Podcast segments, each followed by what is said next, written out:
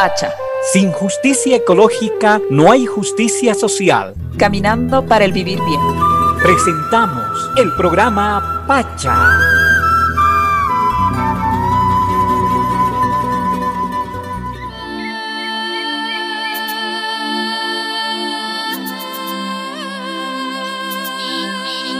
Buenas tardes, queridos amigos. Es un gusto estar en este segundo programa. Hoy tenemos un tema muy importante. Camila, buenas tardes. Contento de estar contigo, de compartir los micrófonos de Patria Nueva. Buenas tardes. Muy buenas tardes a todos y todas a quienes nos escuchan. Es siempre una alegría poder ser parte de un espacio más para poder discutir y profundizar temas tan interesantes como los que nos hemos propuesto con este programa. ¿Qué vamos a hablar hoy, Víctor? Es un tema así que pues ha, llegado hasta eh, espacios donde hacen análisis del mundo cuando se trata de, de, hablar precisamente de temas transversales para la vida del mundo. Vamos a hablar del cambio climático. Sí, este es el título que tenemos el día de hoy. Pues eh, vamos a tener distintos sectores del, con el que vamos a estar reflejando precisamente esta temática. Pero tenemos una canción que más o menos nos va a llevar también a compartir esto. Pero antes de la canción tenemos que remarcar algunas cosas, parámetros de los que vamos a hablar también a partir del cambio climático, Camila. Tal vez estos parámetros, ¿en qué, de, desde qué mirada vamos a dar nuestro análisis del cambio climático? ¿Cómo la estás viendo así muy de manera general para que al final, cuando estemos concluyendo, pues podamos también sacar algún resultado de esta introducción que estamos haciendo aquí en nuestro programa? Es un tema muy interesante el poder discutir este, esta problemática que, como tú bien decías, es una problemática a nivel global.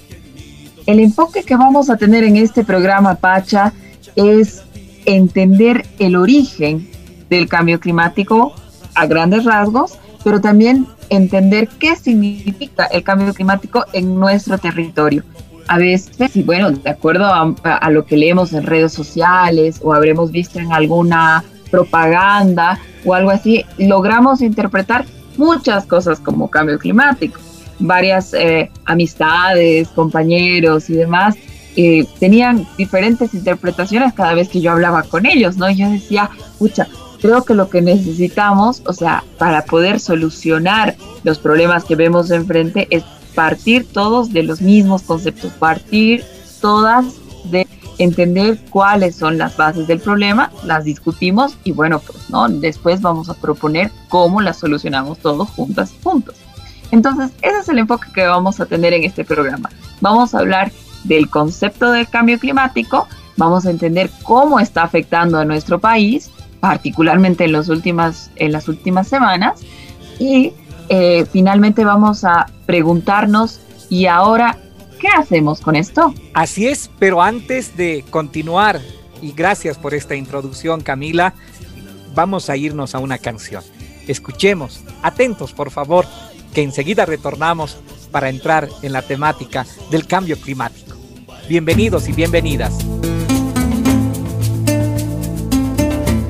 Justicia, tierra y libertad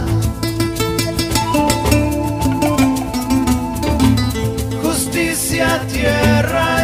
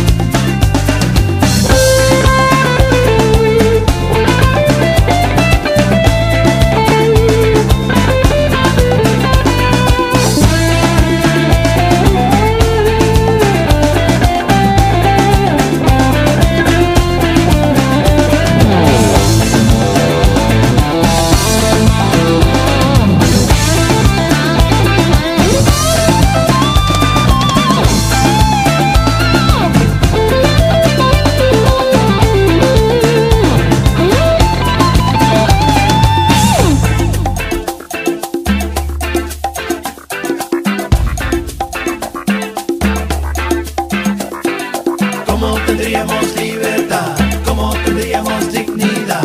¿Cómo te sería yo?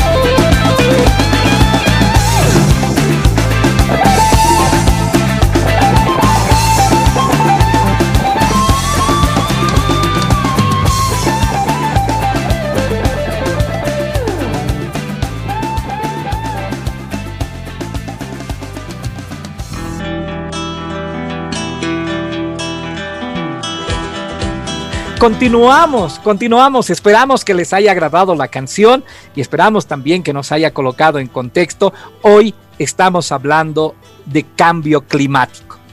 Eh, queremos invitarles en el imaginario de cada uno de ustedes cómo estamos pensando el cambio climático. Pero aquí Cami nos está acompañando también para reflexionar esta temática del cambio climático. ¿Qué es cambio climático, Camila? Bueno, empecemos por, por lo, lo, lo, lo sencillo, ¿no? Cuando lo primero que se nos viene a la cabeza cuando decimos cambio climático es, bueno, el clima está cambiando, ¿no?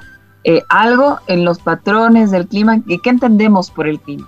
Las lluvias, las temperaturas, los eventos extremos, como por ejemplo las sequías o las inundaciones, que sabemos y bueno, pues eh, toda la vida hemos escuchado que alguna vez pasa en algunas regiones de nuestro país, quizás en algunas que son más cercanas a nosotras, como por ejemplo las sequías en algunos valles de Cochabamba o en el altiplano o las inundaciones en el Beni, ¿no? Y lo más importante, esa relación que tenemos con los patrones de lluvia eh, para la producción de nuestros alimentos, ¿no? Muchos de nuestros hermanos y hermanas en todo el país conocen los ciclos de la lluvia para poder producir los diferentes alimentos de acuerdo a la región donde viven. Entonces, ¿qué pasa cuando todos estos patrones que conocemos y que hemos ido reconociendo a través de la historia y a través de generaciones, y, e incluso tienen una importancia eh, mucho más que solamente material para, para nuestras culturas, eh, ¿qué pasa cuando empiezan a cambiar? ¿No? Eh, es todos estos patrones como son parte del sistema climático, ese sistema que significa la interacción, digamos, entre nuestra atmósfera y el, el resto del planeta, como eh, también los seres vivos, el océano, eh, las montañas, etcétera, cómo todo esto va transformando y nos genera patrones y, bueno, pues comportamientos del clima a los que no estamos acostumbrados y que no conocemos. Entonces, todo este, este cambio en ese sistema lo ha generado el, eh, la sociedad humana hace, bueno, pues desde la revolución industrial, ¿ya? Desde que se empezaron a emitir lo que se llaman gases de efecto invernadero. Los gases de efecto invernadero son como unas partículas que, se sus, que quedan suspendidas en la atmósfera y que impiden que el calor que entra a la Tierra pueda volver a salir. Eso quiere decir que la Tierra se empieza a calentar más de lo normal. Y naturalmente tenemos este calentamiento porque eso hace que podamos vivir así con temperaturas muy cómodas para nuestra, nuestra especie. Eh, igual el hecho de que se caliente mucho nos va a generar muchos problemas como lo que les explicaba antes, ¿no? Entonces, todas estas, cuestiones son el cambio climático.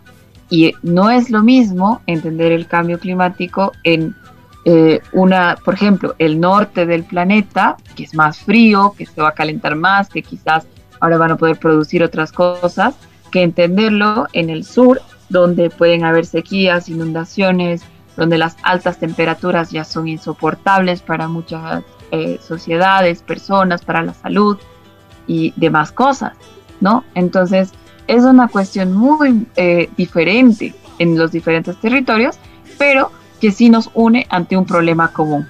El clima está cambiando y ahora nos toca, ¿qué vamos a hacer? Deberíamos adaptarnos, deberíamos frenar que cambie el clima, pero eso es lo que se entiende por cambio climático. Tú, Víctor, ¿qué has escuchado en tu, en tu vida sobre este tema del clima? A mí me llama la atención cuando se habla del cambio climático. Eh, siempre nos acusamos, ¿no? Entre nosotros que sí hay que hacerlo, ¿no? El tema de, dejar la basura donde sea, el tema de, eh, pues, que influye precisamente, ¿no? El tema del chaqueo, eh, y hay otros temas que también incurrimos en el país, pero no hay que dejar de lado con una mirada del bosque, desde lo general, ¿no? Hay países que están altamente industrializados y pues que contaminan el mundo, ¿no? Y, está ahí como nuestros eh, hermanos del mundo que son los norteamericanos o las transnacionales que generan precisamente su industria en base a la contaminación, al exceso de la, eh, de la elaboración de productos precisamente. Y va otra vertiente también, este tema de, de de hacer desaparecer ciertas especies de animalitos, ¿no? Hay en esta cadena de la vida, ¿no es cierto? Unos dependemos de los otros y a veces se hace desaparecer en la cadena alguno de los animalitos y ahí hay estos cambios, estas migraciones de los animalitos, el tema de la tala de árboles, por ejemplo, el, eh, yo escuchaba en algún noticiero el hecho de que hayan talado una pampa en Santa Cruz, los árboles protegían precisamente un sector en Montero, pero habían talado tal hecho ha sucedido de que el ventarrón o la ventisca era mucho más fuerte, llegaba a esta comunidad. Entonces, pero ¿quién lo hizo? No lo hizo la comunidad, lo hizo la industria, ¿no? Entonces, me parece que son estos, estos dos aspectos. Uno, el que se industrialice en exceso, se vea con una mirada mercantilista el tema del manejo de nuestras de nuestros eh, pues seres, seres eh, vivos nuestras plantitas nuestros animalitos y por otro lado precisamente el cuidado de estos animalitos y plantas pues hace de que haya estos cambios climáticos también, estas migraciones, ¿no? Eh, y esto que es la industrialización nos hace que pues nos, nos produzca esta situación. Pero por ahí nos preguntamos, Camila, eh, ¿cuál será la historia del cambio climático y cuáles son estos efectos, ¿no? Un poco en la línea que hemos estado introduciendo el día de hoy hablando sobre cambio climático? La historia del cambio climático hay que entenderla como, como parte de, como contamos la historia de muchas otras cosas en, en nuestro planeta, ¿no? siempre hay que cuestionarnos quién cuenta esa historia, ¿no? Hay una frase de, de que dice que eh, la historia siempre ha sido contada por los vencedores y que además suelen ser hombres, ¿no? las mujeres nunca han ganado en la historia.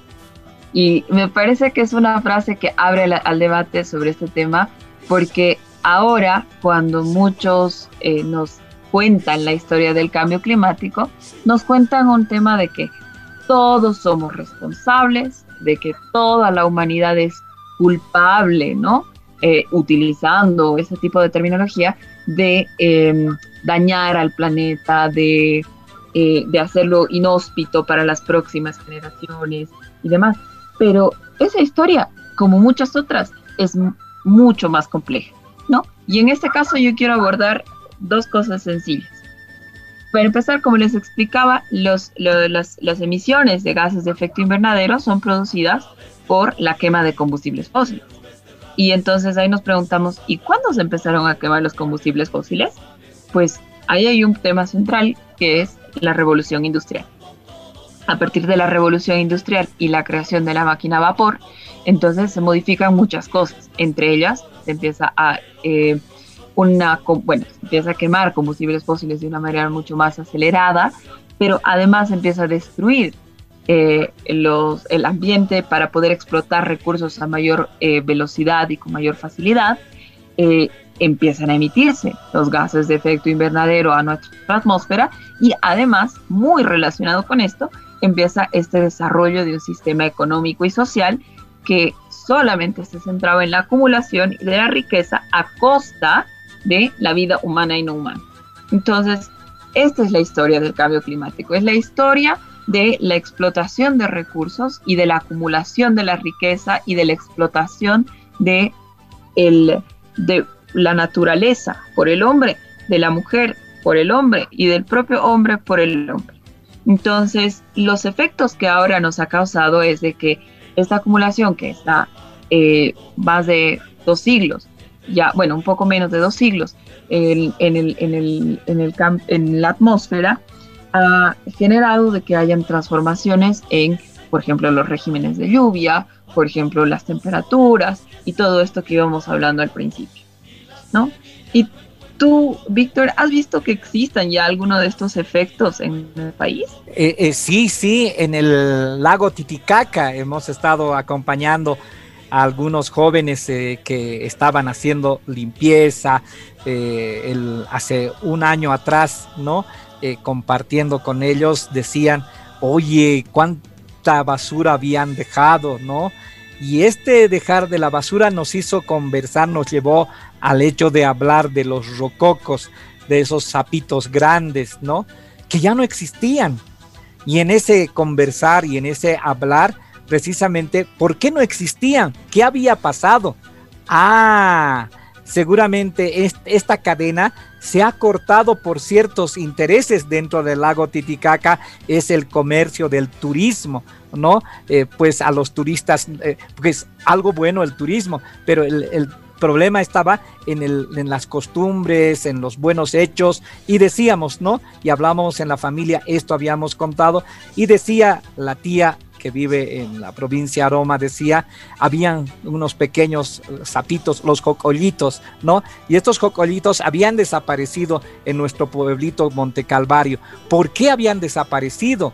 ¿Tiene que ver el, el cambio climático? Sí, tiene que ver el cambio climático. Han desaparecido precisamente por esta cadena de que los animalitos unos dependen de los otros. Entonces, eso nos explicaba la tía Maritza y nos decía, ha desaparecido Víctor, ya no hay jocollitos, ya no hay sapitos. Yo, yo sacaba mi conclusión, si en, Aroma, que es un lugar así medio altiplánico, entonces seguro por eso también en el lago, en, si en el lago Titicaca ya no hay sapitos ni rococos, mucho peor en el sector altiplánico árido no va a haber ¿no? Entonces, esa sacaba mi conclusión así muy desde la conversación, desde lo popular.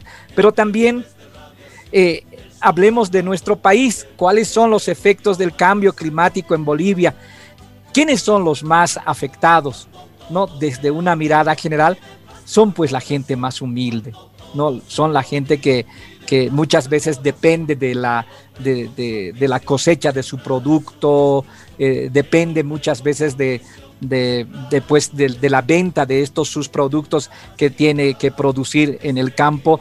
Y, pero también seguramente que hay otros espacios más, Camila. Eh, yo te hago la pregunta reiterada vez y también a nuestros amigos oyentes que están compartiendo a esta hora de la tarde con nosotros, ¿cuáles son los efectos del cambio climático en Bolivia y quiénes son los más afectados? Justamente hace un par de días, eh, un municipio de la región del Valle Alto de Cochabamba ha sido declarado una zona de desastre. Y esto tiene que ver porque está viviendo una de las peores sequías en los últimos 18 años. En la época de lluvias aún no comienza y ya 200 reses han, fallecido, imagínense.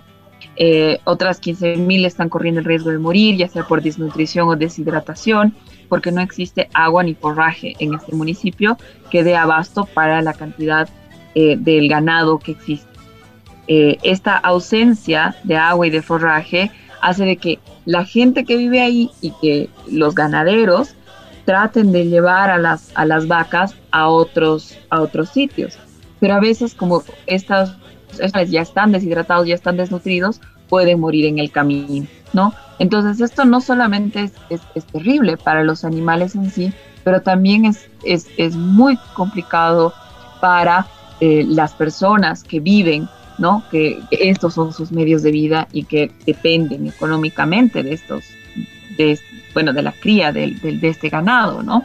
Entonces, por ejemplo, a esto, eh, a este tema de, a estos problemas tan complejos, sí se han desarrollado respuestas en los últimos años porque se ha visto que las sequías han estado empeorando y eh, se han construido atajados y represas que de alguna manera han logrado paliar los efectos eh, de la sequía, pero no, como podemos ver después de esta declaración de zona de desastre, no han sido suficientes, ¿no?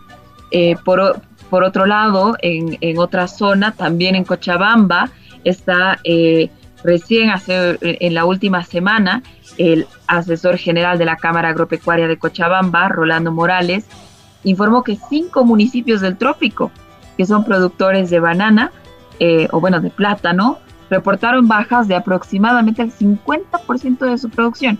Imagínense, ¿no? De todo lo que producían normalmente, están produciendo la mitad. Y eso tiene que ver por también la falta de lluvias y que la sequía en este momento está azotando muy duramente la región. En contraposición a estos efectos de la sequía, hay otros, eh, otras regiones de nuestro país que son afectadas también por inundación.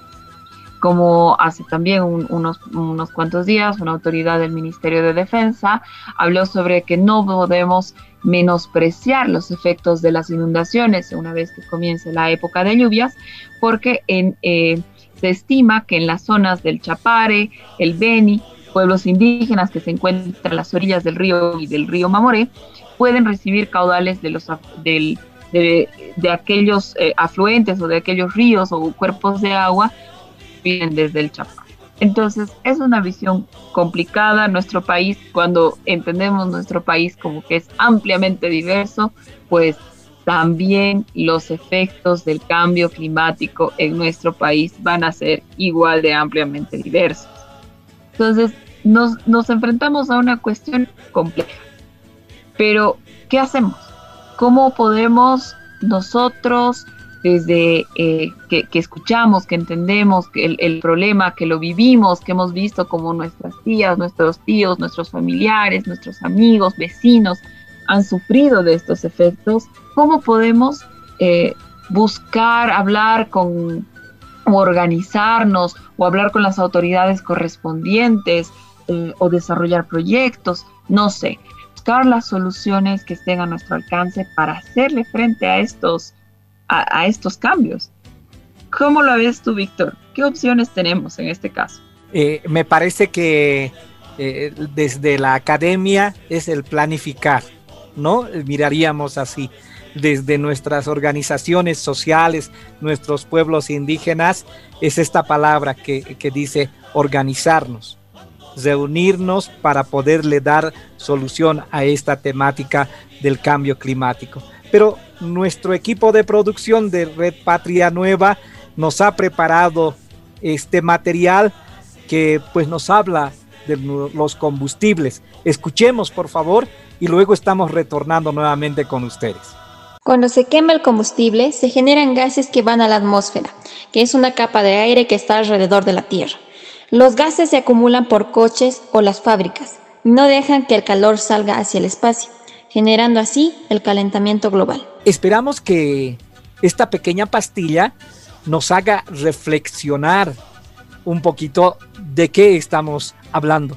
No es una cosa que es parcial o es una cosa que a unos cuantos les va a pasar. Es al colectivo que nos puede, nos está ocurriendo estos cambios climáticos. Eh, Camila preguntaba si qué hacemos frente a este cambio climático yo daba hace rato antes de la pastilla, antes de compartir esto que es bien importante también, que nos ayuda a la reflexión, es el tema de la planificación, ¿sí? O si miramos desde nuestros pueblos originarios, es organizarnos, enfrentar juntos a este cambio climático e interpelar también a estas grandes empresas transnacionales que la causan, ¿no? Por ejemplo, hay un tratado de París que un país muy grande no la ha firmado precisamente, ¿no? Para que defender a, a, la madre tierra, para que no haya estos cambios climáticos en profundidad, ¿no? Entonces, seguramente hay que ir a interpelar también a estos hermanos, a decirles que bajen esos decibeles que tienen muy altos de generar nada más recursos económicos para unos cuantos y para los muchos pues, y salimos todos afectados, por cierto, Camila. Exactamente, exactamente, Víctor. Es, es el, el, ejemplo más claro, ¿no? Sobre las injusticias a las que estamos expuestos a, y que se hacen más evidentes cuando tenemos un panorama de eh, cambios climáticos en nuestro mundo. Eh, el cómo hacemos, me parece que se ha ido construyendo, particularmente en nuestro país, ha sido muy interesante el poder eh, combinar y tejer y tenemos que seguir tejiendo la, la planificación desde el Estado, un Estado que conozca la realidad de su país, no un Estado que conozca en realidad la realidad de, su, de sus pobladores, de su territorio, que pueda entender cuáles son las problemáticas económicas, ecológicas, climáticas, etcétera, y que pueda desarrollar acciones en, en, ese sentido, ¿no? Eh, planificar el desarrollo en cuanto a los efectos del cambio climático y la adaptación que necesitamos hacer frente a este. Y por otro lado, están, como tú muy bien decías, el tema de la, de la organización. Las organizaciones sociales, eh, la sociedad civil en los centros urbanos, eh, periurbanos, ciudades intermedias, etcétera. Necesitamos eh, hacerle entender que si podemos organizarnos de mejor manera entre nosotros, vamos a poder hacer frente a, estos efectos de una manera creativa, de una manera innovadora, eh, tomando en cuenta cuáles son los elementos a nuestro alrededor y, siempre haciendo ese diálogo ¿no? de, saberes. En ese sentido, tenemos una, una intervención de un compañero desde Santa Cruz, desde Montero en Santa Cruz, nos va a comentar un poco sobre cuál es su perspectiva eh, sobre el accionar frente al cambio climático. Vamos a escuchar. Mi nombre es John Vázquez, soy del departamento de Santa Cruz, específicamente de la zona del norte integrado. Actualmente soy representante por el departamento ante la plataforma de Juventudes por la Justicia Climática y en esta ocasión vengo a comentarles un poco sobre los efectos del cambio climático en mi región, la zona del norte integrado es una región que se caracteriza por ser una zona de producción agrícola. De hecho, ha sido la primera eh, zona donde se ha implementado la agricultura de manera extensiva en Santa Cruz. Esta región está conformada por diferentes comunidades con familias que se dedican a la agricultura y que justamente tienen esta actividad como su principal fuente de ingresos económicos. A lo largo de las últimas décadas esta actividad ha sido afectada por diferentes disturbios climatológicos eh, ya sea por fuertes inundaciones y las constantes sequías que se han dado en las campañas de los últimos años, han dado como resultado una baja eh, en la producción de los cultivos, especialmente en el cultivo de la soya, que es el principal cultivo que se siembra acá, seguido del maíz. Entonces, eh, esto ha generado una crisis en el sector que se ha organizado y ha venido exigiendo ya los últimos años principalmente el acceso a nuevas tecnologías para hacerle frente a los efectos del cambio climático en la agricultura, para poder producir ellos de manera óptima. Así como también el tema de lo que es eh, eh, la seguridad crediticia, seguro agrario, ya que para poder producir cada campaña eh, ellos acceden a créditos ya sea de entidades financieras o de casas comerciales que los proveen de insumos agrícolas para poder producir. Entonces, de manera organizada, el sector ha ido exigiendo esto cada año, ya que cada año eh, se va acrecentando la problemática de este sector. A través de la plataforma de Juventudes por la Justicia Climática, generamos un puente comunicacional para poder fortalecer las exigencias de los distintos sectores del departamento de Santa Cruz, así como también de las diferentes regiones de Bolivia, para poder llevar estas exigencias a las instancias correspondientes eh, para que se pueda colaborar y se pueda dar solución a las distintas problemáticas que sufren los sectores. Queremos agradecer a nuestro compañero John por haber eh, nos dado un poco ¿no? de su experiencia, de lo que él tiene que decir. Él es eh, una persona joven que está muy entusiasta con este tema. Y para terminar, eh, nos deja con esto hablando, ¿no? Sobre cómo podemos abordar estos problemas de la manera más justa. Podríamos hablar de una justicia climática, de una justicia ecológica.